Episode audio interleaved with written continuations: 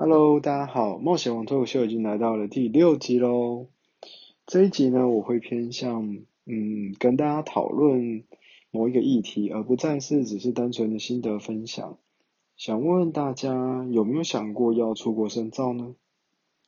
相信这是非常多人心里的疑问。无论你的身份是在学的学生，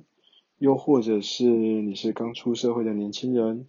甚至是已经工作一段时间的上班族，总是心里会不时的冒出这样的一个疑问：是不是应该选择出国呢？在这边，我先跟大家说，我心里面的答案。我觉得，如果真的情况允许的话，我真的蛮鼓励大家多出去走走看看的。接下来，我会将如何看待出国的这件事。那用我所看到的角度，提供一些小小的见解给大家做参考。那大家其实也可以从中去看看，是不是你可以从中获得一些你想要知道的答案喽。首先，得先分辨，呃，你今天出国的目的是什么？你是要念书呢，还是你想要打工赚钱呢？还是你单纯只是想要出国旅游？我觉得依照出国的目的的不同，将会影响到你做这件事情所影响到的未来的决定也的方向也会不一样。我先说说你出国念书这个部分好了。其实出国念书在台湾来说的话，绝大部分的家庭其实还是办不到的。能够出去的人仍仍然还是占属于少部分，所以基本上这样的选项是奢侈的。但为什么说，我还是会推荐大家，如果有办法的话，还是鼓励大家出去。原因是因为，当你出去看待这个世界的时候，你会因为看待的角度。将会影响到你对事情的价值观，以及对人的看法，甚至是对问题的想法也会有所不同。这是在台湾的教育没有办法学习到的。我觉得这是附加的价值，但是我觉得这个附加的价值有时候会远胜于，呃，你所出国所呃，比如说你只是呃你是修音乐啦，或者是说你是修工程啊等等之类的。我觉得。会比那个主要的你的 major 还要来的有价值，因为我觉得这会将会影响到你未来的一辈子。当然我知道这样的花费真的是非常的惊人，所以如果可以的话，我这边也可以提供大家另外一个方式，就是如果说你是属于呃，就是可能比较没有收入，或者是说。呃，金钱方面比较不充足，没有办法供应你出国的花费的话，我会建议你呃可以采用那个公费留学的方式。当然，政府每次每一年都会释放固定的名额，可是因为公费留学它所提供的金额要注意看看它所提供的年限，因为有可能你的书还没念完，可是政府。的那个所提供年限就喊卡了，那到时候你得自己去负担之后的金额。所以以你要出去念博士班来说好了，一般博士班可能要念个三年四年，可是有可能台湾这边所补助的学费跟学杂费可能只补助你前两年，那这样的话，未来的三四年你可能就得在当地想办法了，不管是你要找工作，或者是你要用其他的方式去补足。才能拿到你这样的学历，所以呃这样做的风险当然是会比较省，可是你也要有面临说有可能会面临没有钱的风险，所以我觉得这个大家可以参考啦。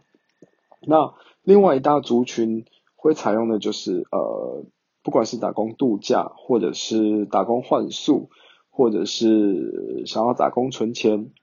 好，这我觉得另外一大族群大部分是这样，那。这样的族群，相我相信大部分人都会想说啊，这是要去赚第一桶金回来，因为想说啊，就是台湾跟国外的那个时薪差异大嘛，那可以透过这样的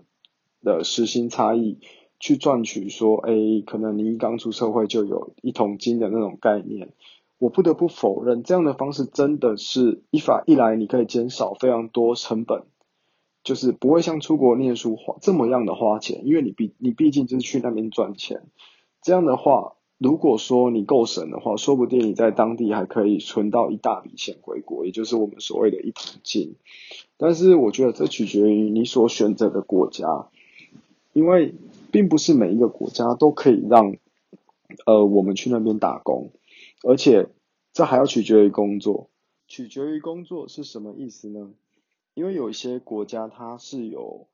呃违法跟合法的工作，那所谓违法也不是说真的叫你去做犯法的事情，而是他那样子的工作是呃没有经过政府授权的，或是没有缴税的，所以那也就是我们所谓的黑工。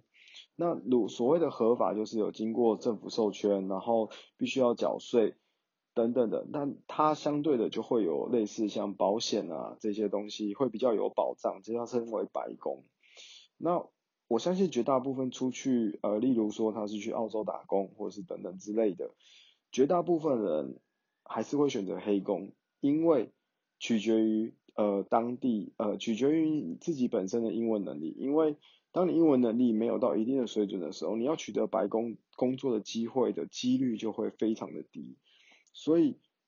一来是要提醒大家说，呃，虽然赚钱很重要，但是呃，是个人安慰更重要。那在选择工作的时候，虽然我知道大家会想要去选择时薪高的工作，但一样还是要去注意一下这份工作的性质，以及他有没有投入的保险，以及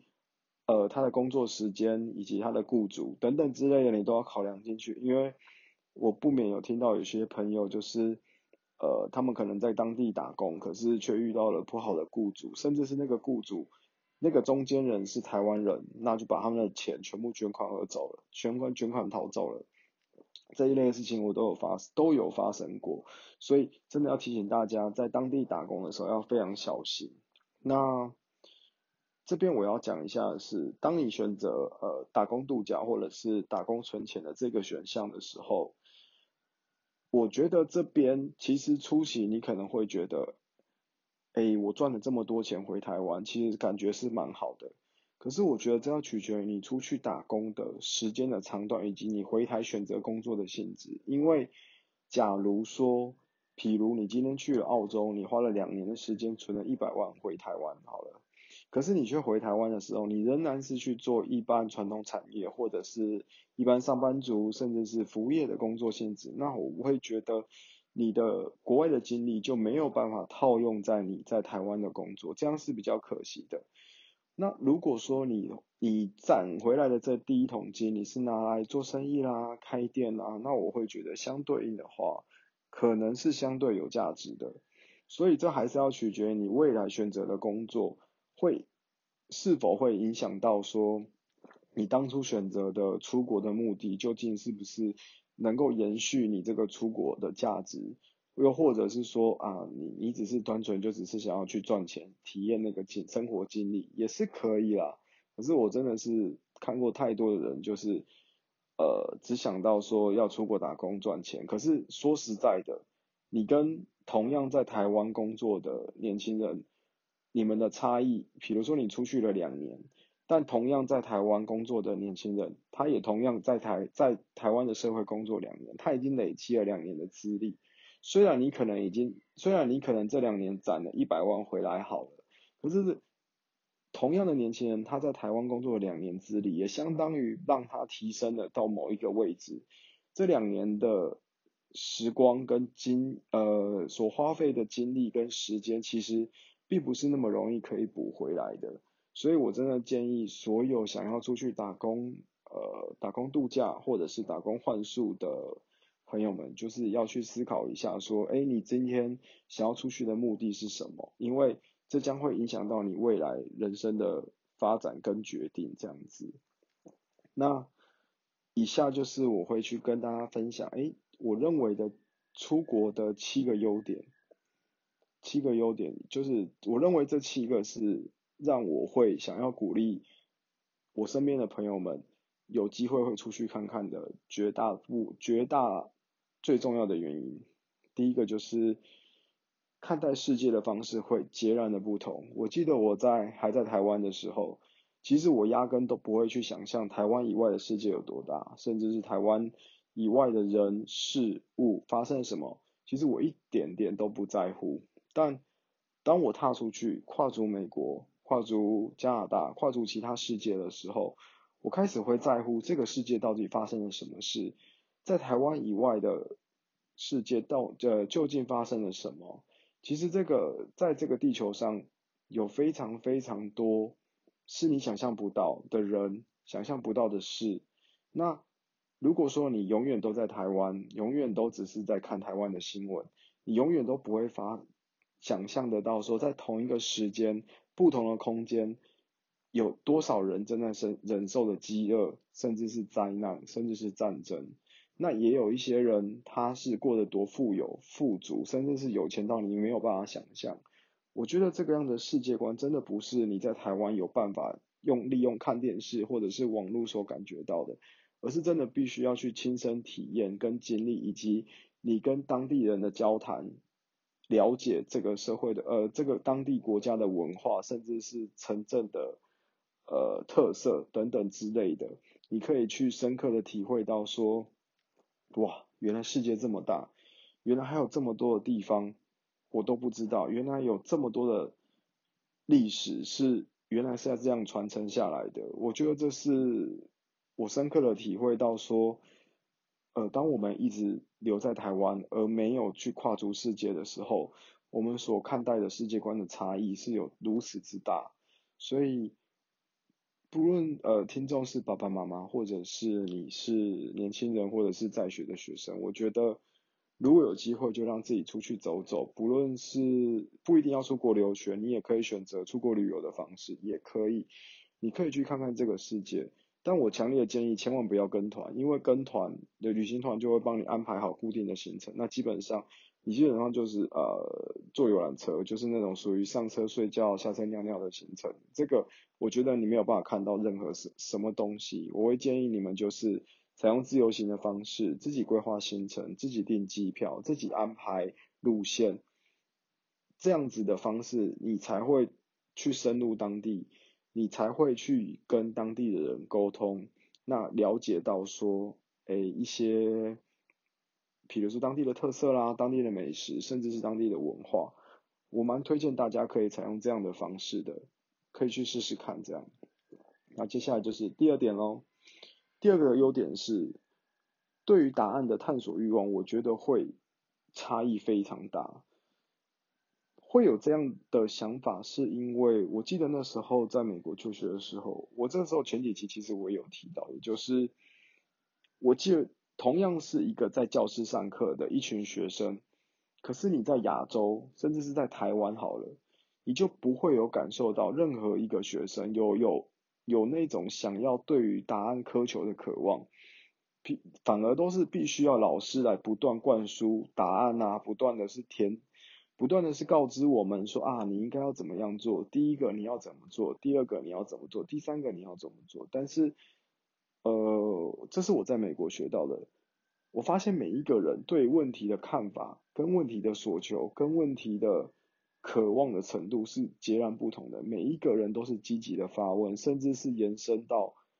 从 A 问题延伸到 B 问题，甚至到 C 问题，甚至是跟同学讨论起来，甚至是辩论起来。我觉得这是我没有办法在台湾所学习到的呃学习方式。台湾的教学方式永远就是填鸭式。就是老师说什么你做什么，甚至是补呃不够的部分还要叫你去补习，一样是老师说什么你学什么，考试就是考那些。可是，在国外不一样，国外是丢了一个 A 问题，他希望你去思考 B 问题、C 问题，甚至是 D 问题。那你又可以去也，你又可以去想象说有什么新的东西将会被启发。我觉得这是呃这个世界对于这个答案探索的欲望。有极大的差异，这也是我鼓励大家出去的原因。因为当你看待事情的方式的不同，将会影响到你所做的决定。所以我觉得这个真的是我蛮鼓励大家，呃，愿意走出去看看的其中一个原因。那第三个就是，我希望大家不要再做井底之蛙。我当然知道台湾很好，台湾很优秀，台湾人真的超级棒。呃，可是我觉得台湾人很棒，可是台湾的教育却有极大的问题，因为台湾的教育，呃，把我们给框框住了，也就是他用一个框架把台湾的学生给框住，让我们没有办法有自己的独立思考的空间，我们就必须要依照。不管是大人或者是呃我们的政府所规划到的规划出来的一套教材，我们就必须要学习那样的教材，你只能朝那样的方向走，你没有其他的方向。所以我真的鼓励大家多出去看看，让呃出去看看这个世界。以同样呃我举个例子好了啦，像我们学到的历史，跟你去国外看到的历史就会截然的不同。呃，原因是因为每一个国家对于自己历史诠释的方式其实是有差异的，所以如果你只看到单一面的东西，你就不会学习到说你今天看事情的角度，记得是要从多方面去看，而不是只单看一个人在讲什么，或者是一个国家在讲什么，那很容易就会呃会去被蒙蔽，那你也没有办法去看清事实的真相。所以我会建议大家出去走走。那如果真的你没有办法出去，也多看看一些呃 CNN 啊，甚至是呃一些国际媒体的新闻，你可以多充实这方面的知识以及薪资，呃，让自己不会应只应付台湾这几家电视台，然后一些无聊的社会新闻啊、八卦新闻等等。那这也是我鼓励大家去的第三个原因。第四个原因是，呃，不会再采用填鸭式的教育，而是采用培养思考的能力。要怎么说？呃，我记得我们从小从幼稚园、国小、国中、高中，不断的就只是为了考试而读书。当然，我说我啦，我说我本身是，当然我相信百分之。七八十的学生，台湾学生应该都是这样，大家就只是为了应付考试，不管是月考啦，呃，期中考、期末考，甚至你到大学还是一样。但我发现，在国外的小朋友，这是我发觉到的，在国外的小朋友却是，呃，我不管是从家庭教育，甚至到学校教育，呃，他们所采用的观点都一再是培养兴趣，培养你的兴趣。直到你发现你的兴趣在哪里的时候，再从兴趣去切入到深度的、深度的学习，让学生可以自由自在的，呃，在他所喜欢的领域中发展。所以你会发现，呃，国外有非常多的天才，他可能在某一方面是绝绝对顶尖的，但是他可能在其他地方就是非常的白痴。可是这就是我觉得，呃，国外教育的优点，它。不设限你任何的东西，它让你自由发展，就是希望说你可以去找到你所喜欢的领域，然后去钻研，甚至是呃研发。所以你不觉得呃大部分的发明家都在国外吗？我觉得这是因为台湾的教育真的把我们框架的太重了，所以导致我们呃没有办法说采创呃我们的创新，我们的创新力。呃，节节的下降，就是不再像以前这样子。可是台湾人其实是非常优秀的，如果能够把教育的体制做修正，我相信台湾还是会非常会有未来的。第五点就是，当你出去了之后，你会展现出自己截然不同的一面。这应该也是跟呃台湾的环境也有关系。就像我自己本身好了，在台湾。基本上，呃，不论是在学校或者是在社会上，基本上还是偏向压抑的。呃，也就是说，你会告诉自己说，呃，不能太表现，呃，不能太出风头，呃，尽量不要当第一名，尽量不要当呃那个出风头，呃，尽量不要强出头的人。可是，在国外的时候，你就会不知不觉的。你会想要让自己全新的一面展现出来，你会想要告诉大家自己有多棒，呃，我能够做得到，我可以做得到，甚至是你会想要跟大家说，哎，原来我可以这样子，哎，原来这个事情是可以这样做的，呃，我真的要说，我在台湾的时候，其实是一个非常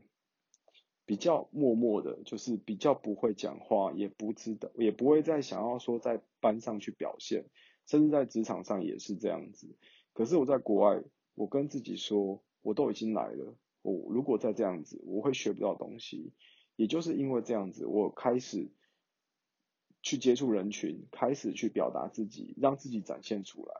也就是因为这样子，我学习到了非常多，呃，不仅是国家的文化，交到非常多的朋友，而且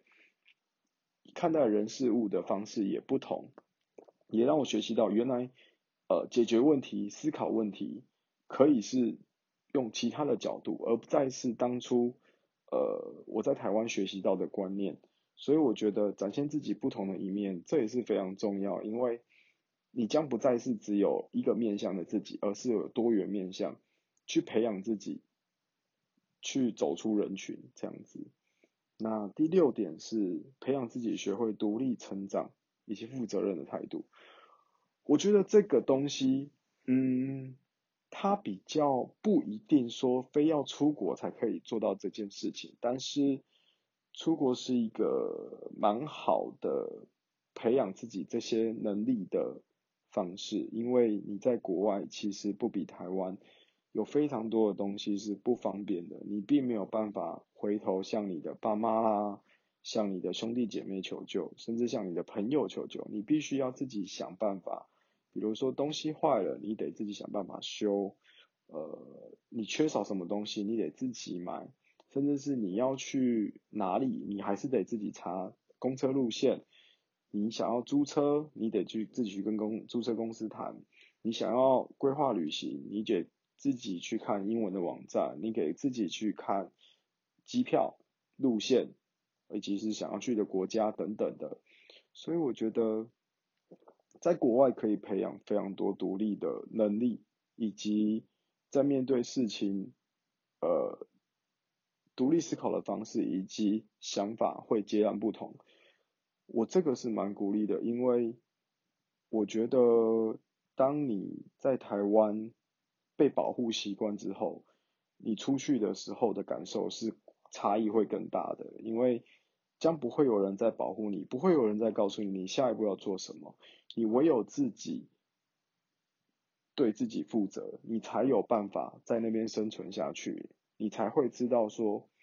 原来这件事有多么的重要，原来自己应这些某些事应该就是要自己做才对。那也培养自己可以去完成某一些事情的时候，同样的你会有非常大的成就感。最后一点就是，我鼓励大家出去，希望透过大家的努力，让全世界看到台湾。这个是我非常感同身受的，我。记得我在美国，每一次我说我来自台湾，基本上百分之九十都没有人听过台湾，大家都只大家都只听过 Thailand，就是泰国，但是没有人知道台湾，这是让我非常受挫的，因为我觉得，难道是因为台湾太小，大家不知道吗？也许是这样吧，所以那时候我就想要努力的让台湾人。让所有人看见台湾这个国家，我不断的表现，不断的让大家知道台湾人有多优秀，台湾人的文化是有多么不一样。所以我记得我们在学校快毕业的时候，其实是有一个毕业展，这个毕业展也蛮特别的。呃，老师是要我们以国家为一个单位，但是。呃，去发扬，呃，去跟大家宣传自己国家的文化，但是它有一个前提，就是它不准你用 PPT，所以这是与呃台湾学校有截然不同的东西。像台湾的学校，不管你要发表论文啊，或是专题，我相信绝大部分都是采用 PPT 的方式，但是 PPT 的方式，但是国外却不一样，它不准你用电脑，也不准你，它只希望你用你的方式。去呈现，不论你是要唱歌、跳舞，或是用表演的方式去呈现你们国家的文化，这是这也是我让我第一次感受到说，哎，如果是没有电脑的话，我该怎么做？我记得那时候我跟我的好朋友们，我们讨论出，哎，我们最后是采用，呃，用三个方式去表达。第一个就是，呃，有点像上课的方式吧，就是用手写的，写在黑板上，告介绍大家台湾的美食、台湾的气候、台湾的地理环境以及台湾的人口密度啊等等之类的。第二个，我们跟大家介绍的是我们小时候，呃，常玩的游戏。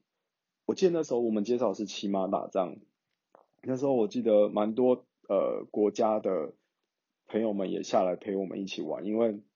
大家第一次看到骑马打仗，觉得蛮稀奇的这样子。那最后一段就是我们讨论很久，台湾的文化，我们究竟要用，究竟要带给大家什么样的文化？那时候我们讨论出来是采用，我们决定告诉大家什么叫台客文化，台客精神。我觉得台客可能在台湾自己台湾本地会被大家污名化，但是我觉得台客就是一种精神，台客就是一种文化。我那时候其实积极的想要把这个东西带给大家。我觉得台客并不是什么不好的事情，我觉得它就是一种传递的精神。那那个时候，我记得我就自己手写台客文化的手写稿吧，然后我花了一个晚上写好之后。我就拿给我老师，呃，帮我论试一下，看有没有哪里不妥，或者是文法用不对的地方。那我记得马上改完之后，我就花了一个晚上把那个稿先背起来，因为我记得当时上台是没有电脑的，所以你必须要默念，那你必须要自己呃即兴发挥这样子。所以我只花了一个晚上就把呃好几百字的内容背下来。其实我那时候想想，我那时候到底是怎么办到？其实我也。我也忘记了，但是让我印象深刻的是，当我那时候讲完那一段引言的时候，我其实蛮自己蛮感动的，因为没想到我完成了。我从来在学校没有演讲过，在台湾我从来不会是去参加演讲比赛那种人，但是没想到我在国外做到了，而且我是呃我成功的当了引言人。那当我讲完台课传递台课精神之后，我的同学们就是出来就是。出来跳台客舞，那带着大家一起跳这样子，那我记得现场是超级嗨的。那这就是我要说的，我们台湾真的是每一个人的，呃，台湾真的是我们每一个台湾人的。要如何让台湾被世界看见，真的是我们每一个人必须要去努力的。所以我说，如果可以的话，大家多多走出去，让世界看到台湾。我们台湾人是非常优秀的，也希望大家可以透过出去，去得到呃你想要的，不管不管是学历啦，或者是说呃你想要赚钱啦，或者是说你想要增广见闻，亦或是旅游经验等等都好。但是我还是鼓励大家走出去，呃当然了，要在希望疫情结束之后，对，那这一集就到这边喽。如果喜欢我的内容的话，麻烦多多订阅我。那我们下次见喽，拜拜。